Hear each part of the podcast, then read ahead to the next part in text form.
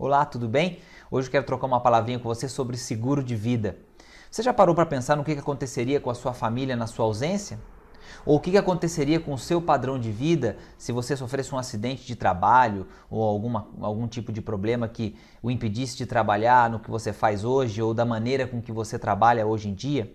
É claro que existe o INSS para esse tipo de coisa, mas é, o que a gente não sabe é que o padrão de vida que a gente mantém hoje, dificilmente a gente vai conseguir manter recebendo só essa ajuda oficial. Então, o seguro de vida complementar, que é algo que apenas 7% dos brasileiros fazem hoje, ele pode fazer uma diferença muito grande na sua vida.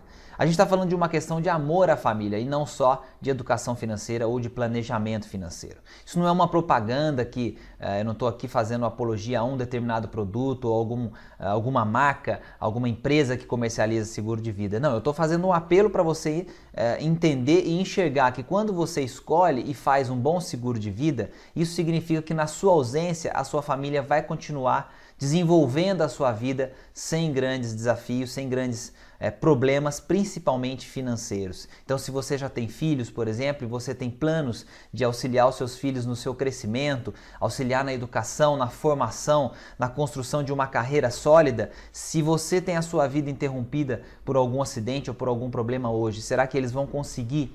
Continuar nesse caminho, você pode preparar esse caminho. Então o seguro de vida, ele é a saída para isso. Lembrando, só 7% dos brasileiros fazem ou têm um seguro de vida.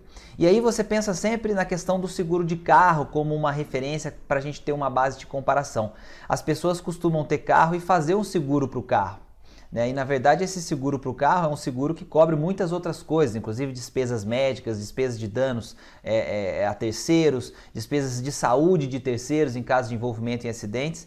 E a gente entende a importância disso. E por que não na nossa vida? Né? Parece que a gente vai bater o carro num acidente e em todos os acidentes a gente vai sobreviver. Quer dizer, o seguro do carro está lá para poder resolver o problema do carro, das pessoas que se envolveram naquele acidente e a gente vai sair sempre com vida e não é isso que acontece, infelizmente. Então, o seguro de vida é fundamental, o seguro de vida é importante, ele é um ato de amor, ele é o despreendimento, é a preparação para que a sua família mantenha o seu padrão de vida sem grandes problemas. Lembre-se disso.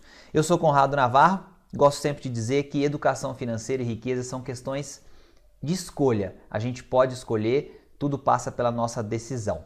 Obrigado e até a próxima.